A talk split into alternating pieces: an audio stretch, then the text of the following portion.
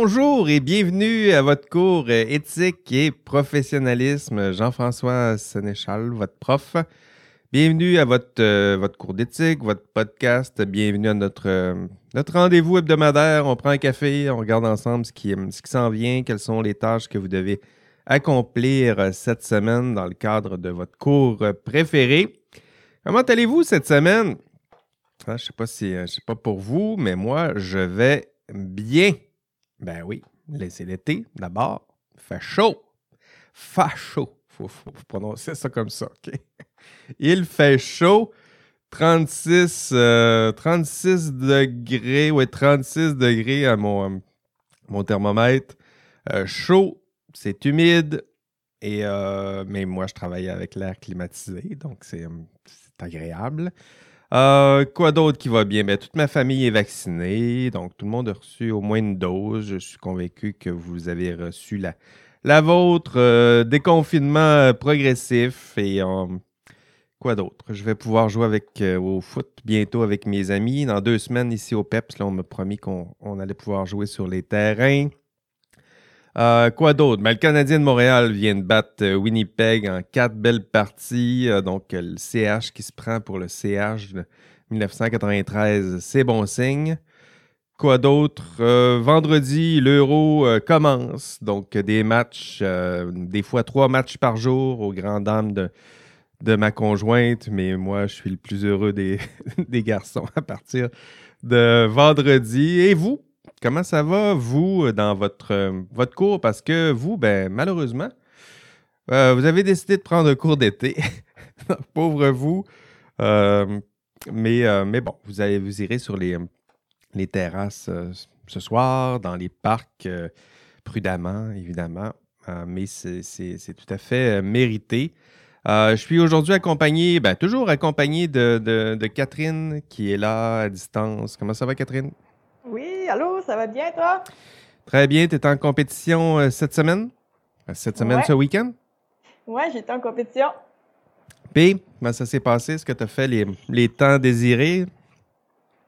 Euh, ben, tu j'avais plusieurs objectifs, là, comme d'habitude. Euh, j'ai peut-être pas fait l'objectif A, mais euh, c'était vraiment un bon retour là, sur, sur la piste là, après plus d'un an et demi d'absence. Donc, c'est sûr que le stress était à son comble avant de commencer l'événement. Mais c'était bon là, de retrouver les sensations, puis aussi de se mettre dans un effort les maximal comme ça, et d'avoir mal un peu. Là, ça faisait, ça faisait longtemps que j'avais pas vécu ça. Oui, vraiment, après un an, euh, retour à la, compétition euh, pour toi. Ben, bravo. Puis euh, c'est le fun. Prends le temps de récupérer tranquillement, Catherine. Merci. Merci d'être là encore aujourd'hui. Vous, cette semaine, qu'est-ce que vous avez fait? Ben, vous avez fait votre examen de, mi-session. Donc, c'est fait. bravo.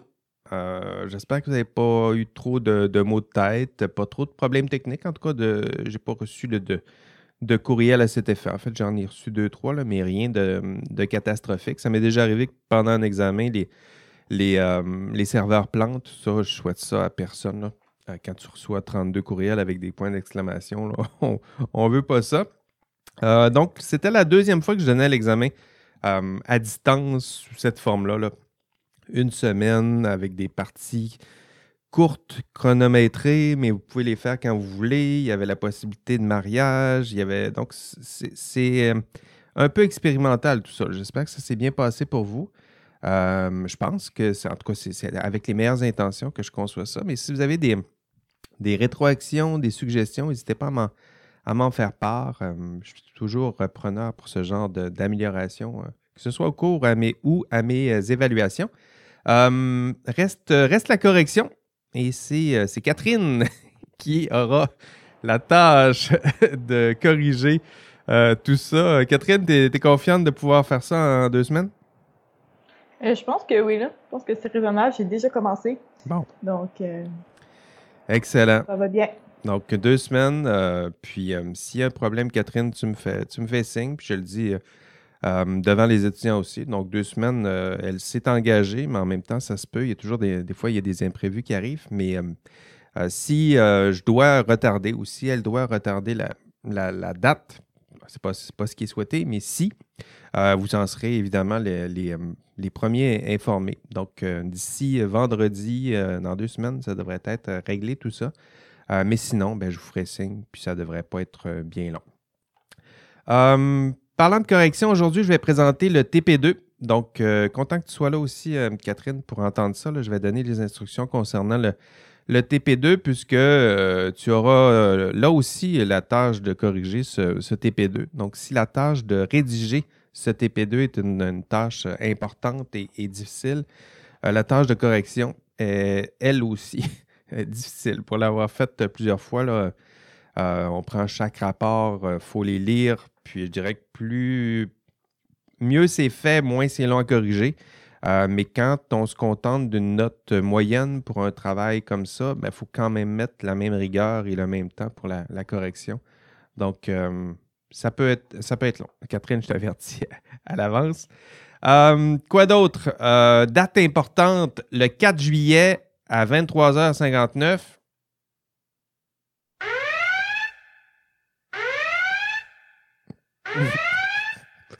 bon, ça a été là pour mettre l'alarme, attention, euh, Red Alert, alerte rouge. Donc, le 4 juillet, 23h59, euh, remise du TP2. Ça, c'est dans 26 jours. 26 jours. Vous vous dites, ben 26 jours. On a le temps en masse, mais je vous le dis, si vous, si vous travaillez seulement les week-ends, il vous reste 4 week-ends pour faire ce TP2. Donc, 4 samedis, plus 4 dimanches. Si vous travaillez seulement le samedi, il vous reste seulement 4 samedis. OK? Donc, c'est pour vous donner une idée de, du temps et des tâches qui, qui, vous restent à faire. Donc, euh, euh, voilà, c'est le temps qu'il vous reste pour euh, réaliser tout ça. Et parlant de réaliser tout ça, je vais vous donner les instructions concernant le, le TP2. Puis pour ceux et celles qui vont nous écouter en, balado-diffusion, ben, vous allez entendre la prochaine partie, les instructions sur le TP2. Je vais en faire un, petit épisode en soi. Donc, je vais laisser un petit silence pour bien découper cet épisode de façon à ce que, puis vous aussi qui, êtes là en ce moment en direct, vous puissiez le réécouter euh, au besoin les instructions. L'indice de la semaine est simple. Canadien, let's go. Canadien, let's go.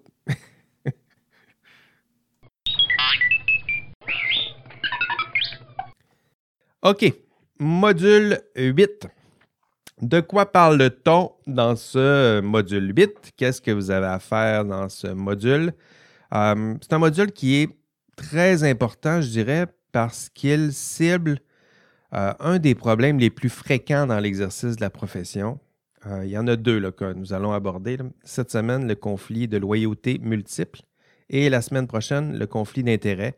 Ah, c'est les deux classiques dans l'exercice de la profession. Difficile de parler d'éthique et d'exercice de la profession sans parler de ces deux problèmes. Donc, cette semaine, le conflit de loyauté multiple. Euh, dans la littérature, euh, il y en a qui appellent ça le conflit d'allégeance, le conflit, le double chapeau, euh, conflit de loyauté, oui. Donc, ça ressemble un peu à ça, les désignations dans la littérature. Euh, mais tous, euh, toutes ces désignations désignent un seul problème, un problème très connu, très commun dans l'exercice de la profession. Puis c'est ce problème que j'aimerais vous expliquer. Le problème central du conflit de loyauté et qui se posera bientôt dans l'exercice de votre, de votre profession, c'est ça se reflète dans la question suivante. Est-il possible de concilier l'état de subordination, là ici je lis, parce que je lis à l'écran aussi, est-il possible de concilier l'état de subordination caractéristique du statut d'employé, donc vous allez, bientôt être employé, donc avec un, un état de subordination, est-ce que c'est possible de concilier tout ça avec l'autonomie du jugement du professionnel dont doit jouir tout professionnel dans l'exercice de votre profession? Donc, c'est cette tension-là. Serez-vous euh, capable d'exercer un jugement professionnel libre et autonome malgré votre statut d'employé et salarié et donc dans un état de subordination. Donc, c'est ça en, résumé, le conflit de loyauté. Du moins, c'est la question. C'est le problème euh, peut-être le plus classique de l'exercice de la profession. Quoi faire? Par exemple, pensez à vos TP1. Là, vous allez reconnaître des, des, ritournelles de, vos, euh, de vos TP1. Quoi faire si votre patron vous demande de poser un geste? Là, vous allez reconnaître vos TP1. Quoi faire si votre patron vous demande de poser un geste qui s'éloigne un peu de vos devoirs et obligations professionnelles? Il ne vous demande pas de voler, il ne vous demande pas de tuer quelqu'un, il vous demande simplement de poser un geste qui s'éloigne très légèrement de vos devoirs et obligations professionnelles et donc de prioriser peut-être euh, les intérêts financiers de la compagnie, peut-être en tolérant un léger risque ici et là, euh, de tolérer certaines entraves en matière de qualité, fiabilité, sécurité, euh, santé publique. Donc, euh, je suis sûr que vous reconnaissez vos, TP1 et si vous les reconnaissez, c'est parce qu'il y aura dans ce module-là des éléments de réponse que vous devrez même introduire dans votre rapport décisionnel. Parce qu'il est dans la plupart, dans, dans plusieurs des problèmes qui m'ont été présentés, il y a ce conflit de loyauté. Donc, pour vous, il y aura des, des pistes euh, de réponse euh, pertinentes pour vous dans ce module 8. Euh, d'abord, lorsque vous arrivez face à un conflit de loyauté,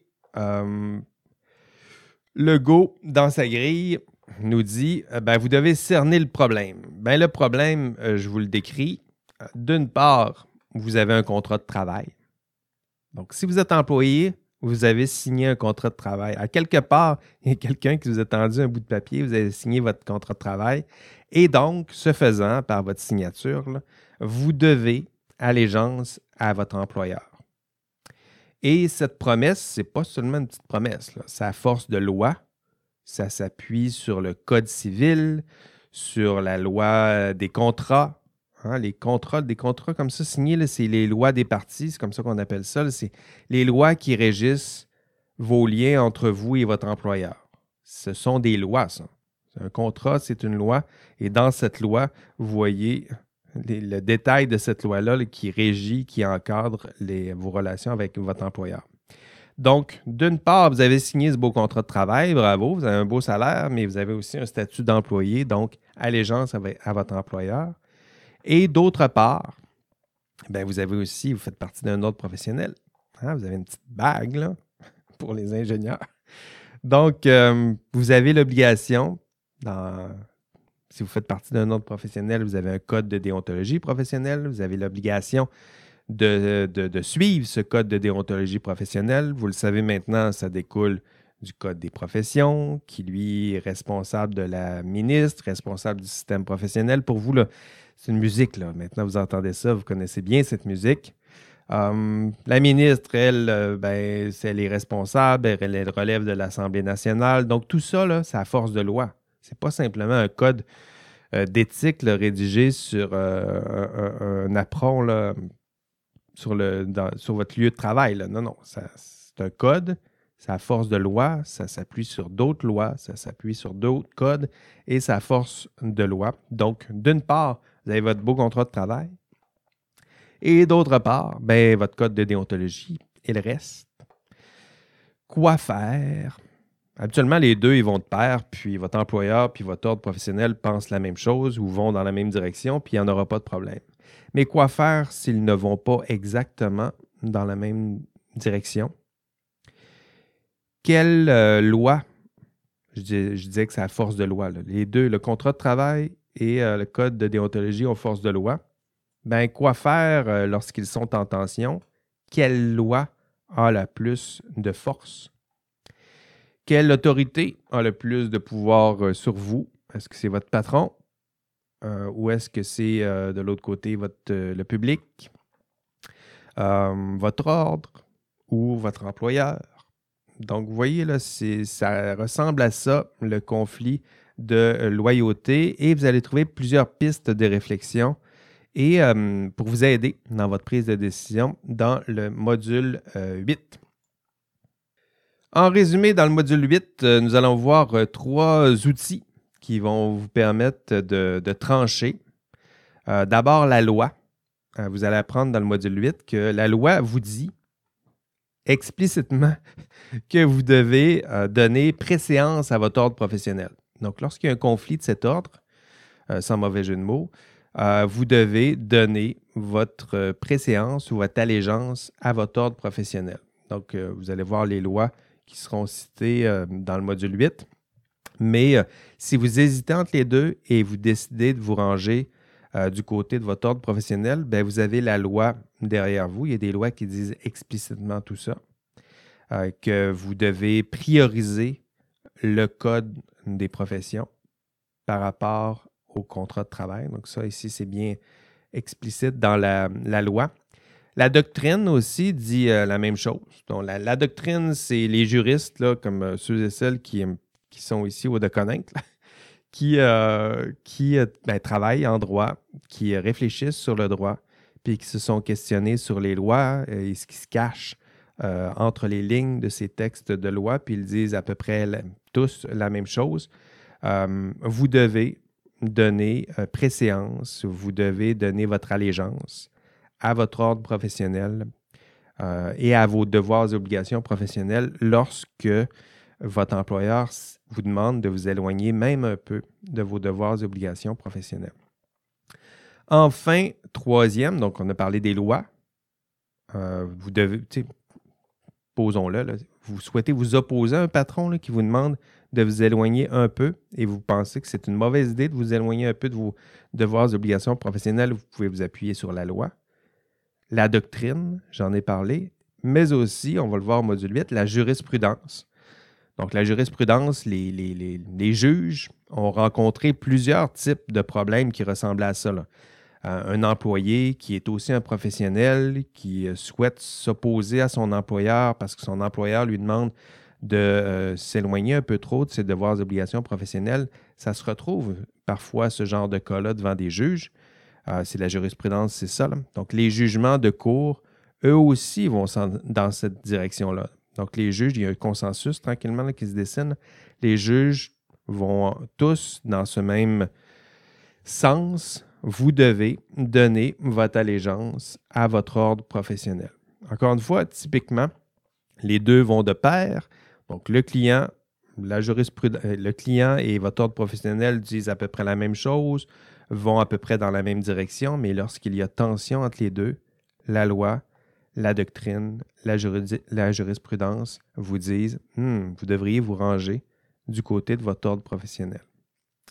Donc, allez lire justement ces, euh, jugements si vous avez des conflits d'allégeance dans vos TP1 il y en a, je, vous donnais des, outils. Je pense que c'est dans un forum de discussion que je vous mentionnais des outils pour trouver des jugements de cours. Il y en a plusieurs maintenant. Ces jugements-là, vous pouvez les trouver en ligne. Allez vous trouver des jugements qui ressemblent euh, à des problèmes qui ressemblent à vos problèmes TP1. Donc ça, ça vous permettra de documenter euh, votre argumentaire. Trouver des jugements de cours qui euh, se sont prononcés sur des problèmes qui ressemblent aux vôtres. Hein, ça vous permettra dans ces jugements de trouver ben, d'abord les lois qui s'appliquent, puis de voir comment on a interprété ces lois-là, euh, quelles sont les sanctions qui ont été appliquées. Donc ça, c'est assez riche, je dirais, comme type de, documentation. Donc, loi, doctrine et jurisprudence. Euh, vous pouvez vous appuyer sur ces trois, ces trois fondations, je dirais, pour résoudre un conflit de loyauté. Le conflit de loyauté, euh, je le disais, il est central dans l'exercice euh, de votre, euh, votre profession. Donc, il est au cœur, on le voit souvent, il est commun. Et il pose un, problème encore plus important aujourd'hui, notamment parce que parce que même si les lois, la jurisprudence, tout ça, même si tout semble pointer du côté de votre allégeance à votre ordre professionnel, curieusement ou sociologiquement, votre allégeance à votre ordre professionnel s'effrite, euh, s'estompe tranquillement, mais lentement, mais sûrement. Euh, ça, c'est intéressant. C'est ce qu'on appelle l'effritement de l'identité professionnelle. Vous le voyez là, la loi, la jurisprudence, la doctrine vous dit, ben, vous devriez vous réfugier du côté de vos, devoirs et obligations professionnelles. Mais ce qu'on voit, la réalité, la, pratique sur le terrain, ce qu'on voit, c'est que cette identité professionnelle, donc votre tendance à vous réfugier du côté de votre identité professionnelle, elle, cette tendance-là, elle s'effrite euh, considérablement. Elle, elle s'efface, je dirais, hmm, dès les, premières années de travail, d'ailleurs. Euh, donc, euh, en ce moment, j'essaie de construire votre identité professionnelle, mais je dirais qu'elle sera peut-être à son, à son sommet à la toute fin de, ce cours. Donc, c'est vous dire, pas du cours d'aujourd'hui, mais du cours euh, de la session de votre cours. Donc, ça, c'est vous dire à, quel point elle ne sera pas élevée, puis ce que je vous annonce en même temps, c'est qu'elle risque de s'effriter dans les premières années euh, d'exercice de votre profession. Euh, d'ailleurs, hum, je me permets de citer, je l'avais sorti le rapport, il est où? Ah, dans le rapport, de la, hum, dans le rapport du, viaduc de la Concorde, euh, je vous l'ai donné le texte à lire au module 7. Dans le rapport, on mentionne qu'ils ont constaté, après, après un an, donc dans leur premier emploi, les jeunes professionnels comme vous. Après un an, dès que vous êtes sorti d'ici, vous trouvez un, emploi, puis là, vous sortez de votre cours, puis l'identité professionnelle, le système professionnel, Jean-François en a parlé, c'est intéressant, blablabla. Bla, bla, bla. Mais après un an, ce qu'on constate, c'est que les jeunes professionnels restent conscients de leurs devoirs et obligations envers leurs clients, donc qui est leur employeur, évidemment. Là, vous avez signé un contrat de travail, vous savez que vous avez des devoirs et obligations envers votre client qui est votre employeur. Mais curieusement, euh, vous ne mentionnez plus, du moins on voit que ça commence à s'effriter après un an seulement, vous ne mentionnez plus vos devoirs et obligations envers la société. Donc ça, c'est un des, constats. Euh, ça, mène ça, mène, ça conduit à toutes sortes de, de comportements. Justement, dans le viaduc de la Concorde, on voyait qu'il y avait des ingénieurs impliqués qui, qui se disait qu'il faisait seulement suivre les, indications, les demandes de l'employeur, puis tout à coup, l'idée même de protéger le public, elle avait, elle avait, euh, elle s'était effritée, pas complètement disparue, mais disons qu'elle était, loin d'être prioritaire. Euh, donc, vous le voyez, ça s'effrite. Or, pour bien résoudre un conflit de loyauté, ou même pour poser la question du euh, conflit de loyauté, il faut être capable de reconnaître deux identités. D'abord, vous êtes un employé. Ben oui, vous travaillez pour une compagnie, vous avez un contrat de travail. Donc ça, cette identité-là, elle est forte, elle grandit. Euh, dès que vous allez euh, travailler pour un employeur, plus vous travaillez longtemps pour un employeur, plus cette identité-là, elle est forte. Et deux, deuxième identité, conflit de loyauté, c'est ici là. Deux, ben vous êtes un professionnel. Vous faites partie d'un ordre professionnel avec ses valeurs, avec ses propres visées, et en plus, ben, vous vous êtes engagé à défendre les valeurs et visées et devoirs et obligations de cet ordre professionnel. Donc, vous devriez être capable de reconnaître ces deux identités au moins à la fin du cours. Mais ce qu'on voit, c'est qu'il y a une des deux identités qui risque de s'effriter dans les premières années de travail. Donc, deux rôles, employé et professionnel. Deux, euh, deux documents normatifs le contrat de travail et euh, le code des professions. Et ces deux-là sont au cœur du problème, je le disais, problème moderne dans l'exercice de votre profession, choisir entre les deux. Choisir entre les deux. C'est ce qu'on appelle un conflit de loyauté. Et dans ce module 8, euh, vous allez comprendre, et je le répète, que juridiquement, vous devez choisir le premier. Sociologiquement, par contre, ce qu'on voit, c'est le contraire. C'est l'effritement, sinon la disparition de votre identité professionnelle. Et cela après seulement euh, quelques mois, sinon quelques années de travail. Donc, vous le voyez tranquillement, ce cours, j'essaie de, de faire grandir votre identité professionnelle en vous, euh, reconnectant un peu avec l'histoire de, vos prédécesseurs, avec les valeurs, euh, les valeurs sous-jacentes à l'exercice de votre profession. Euh, c'est ce que je souhaite faire grandir. Mais je le répète, votre identité professionnelle, elle sera à son sommet à la fin de ce cours. Donc, c'est vous dire combien elle ne sera pas élevée. Et tranquillement, ce qu'on voit, c'est un effritement de cette identité professionnelle. Le but, c'est de la faire grandir le plus euh, dans ce cours parce que ce qui, nous attend, ou ce qui attend, du moins sociologiquement, malgré vos bonnes intentions, ce qui, ce qui risque de se passer, c'est qu'elle risque de tranquillement disparaître. Et euh, cette disparition, on en rit, du moins je me permets d'en rire, parce que c'est sérieux. Et comme disait l'autre, c'est trop sérieux pour ne pas en rire, parce que le problème est important. La loi, la jurisprudence, la doctrine vous disent de prioriser vos devoirs et obligations professionnelles, qui, eux, ont force de loi.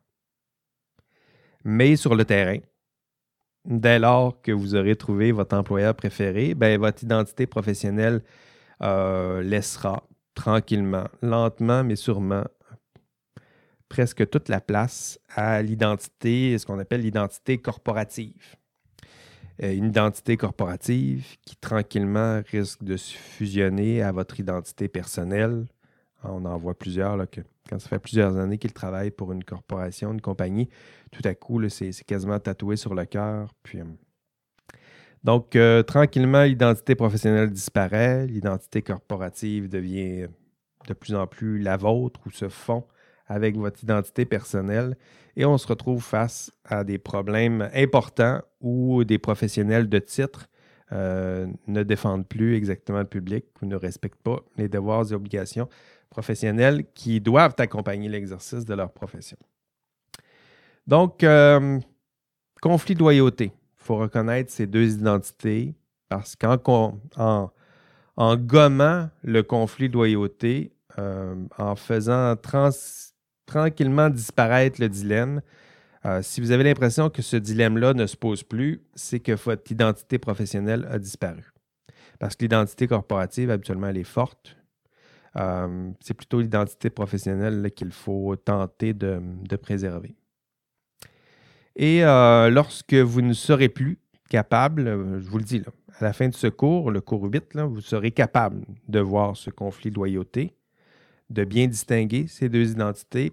Et si un jour vous n'êtes plus capable de constater ces deux identités, euh, ben à ce moment-là, le conflit de loyauté n'existera plus et ce ne sera pas nécessairement une bonne nouvelle. Euh, vous le verrez, j'ai d'autres extraits de la commission Charbonneau à vous présenter, euh, notamment dans les prochains modules. L'identité professionnelle en, souffre et fait euh, commettre à plusieurs toutes sortes de gestes étranges. Donc, identité professionnelle, conflit d'identité, conflit de loyauté, tout ça, ça fait partie du, vocabulaire que nous allons explorer au module 8. Et à la fin du module, euh, vous devriez être capable ben, de, deux objectifs. Encore une fois, un examen, lorsque je fais mes euh, questions, ben, je regarde des objectifs, puis je tente de créer une question. Donc, à la fin, dans l'examen, donc, vous devriez être capable de, de, démontrer que vous êtes capable de reconnaître et identifier parmi les problèmes éthiques rencontrés par un professionnel, le conflit de loyauté multiple. Donc, être capable de bien définir, de comprendre, de faire les nuances, de le distinguer du conflit d'intérêt, par exemple, qu'on va voir bientôt.